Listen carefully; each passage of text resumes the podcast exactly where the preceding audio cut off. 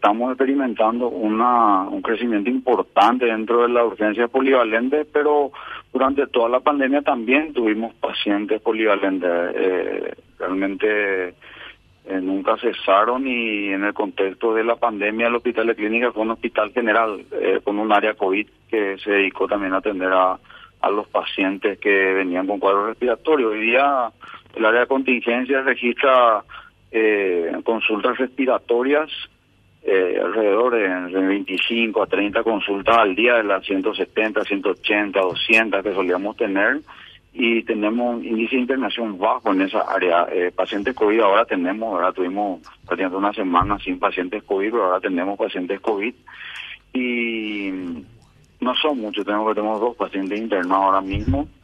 Y en las áreas polivalentes sí, ¿verdad? tenemos una saturación importante en el servicio de urgencias adultos, tenemos eh, una ocupación importante también de las salas de internación, las terapias intensivas también, de las 16 camas que teníamos eh, de respiratorio para el COVID, hoy día prácticamente estamos guardando unas cuantas según necesidad, no ya gracias a Dios no estamos teniendo esas necesidades antes de, de camas de terapia y están todas concentradas en pacientes polivalentes, ¿verdad? Y están, están ocupadas al 100%, la terapia ocupada al 100% una característica que los pacientes generalmente son pacientes complejos, ¿verdad? ser un hospital general, un hospital de alta complejidad, eh, los pacientes que acuden a nuestro servicio de urgencia no son pacientes sencillos, son pacientes con, con cuadros de, de derrames cerebrales, ¿verdad? hemorragia subaracnoidea, pacientes que, requieren tratamiento neuroquirúrgico, eh, pacientes diabéticos descompensados, eh, infartos agudos eh, eh, pacientes quirúrgicos también, eh, pacientes en, todas las áreas, ¿verdad? Los que más ocupan